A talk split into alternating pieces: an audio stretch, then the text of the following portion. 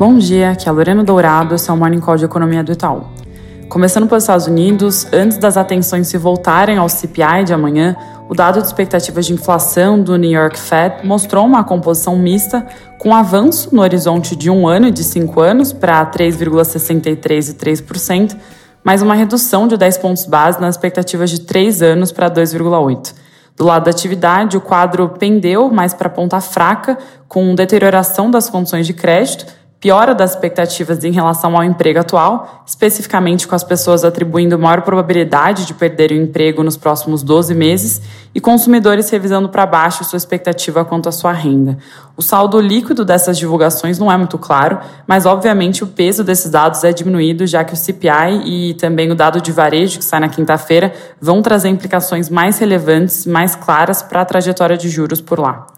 Aqui no Brasil, como nós comentamos ontem, essa é uma semana bastante importante, porque tem dado de inflação e de atividade saindo, preparando o terreno para o Copom, que se reúne na terça e quarta que vem. O IPCA de agosto sai hoje, logo mais às 9 horas, e só repetindo, deve ter alta de 0,29% no mês, próximo do consenso, que tem 0,28%, e acelerando de 0,12% em julho, com pressão principal vindo de veículos, devido ao fim do programa de descontos do governo, e de gasolina, com aumento da Petrobras. Por conta da menor base de comparação após os cortes de impostos do meio do ano passado, a taxa em 12 meses deve avançar de 4% para 4,7%. A composição ainda é benigna, ou seja, núcleos em patamar baixo, mas nessa divulgação não devem mostrar uma melhora adicional. Se o dado vier em linha, a precificação de mercado para a Copom não deve mudar muito, ainda com a maioria das apostas em corte de 50 pontos base. Agora, se tanto o núcleo quanto o índice cheio surpreenderem para baixo, é possível que o mercado aumente as apostas de cortes para 75 entre novembro e dezembro. E na ponta oposta, se vier surpresa altista no valor cheio no núcleo, essa pressão pode adiar a discussão de aceleração.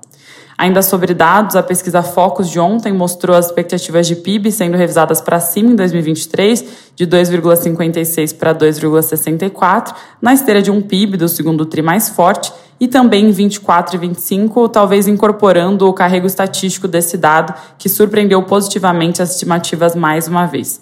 Esse é um movimento que deve continuar acontecendo nas próximas semanas, incorporando a surpresa da divulgação recente do PIB, e consenso de mercado deve migrar para a casa dos 3%.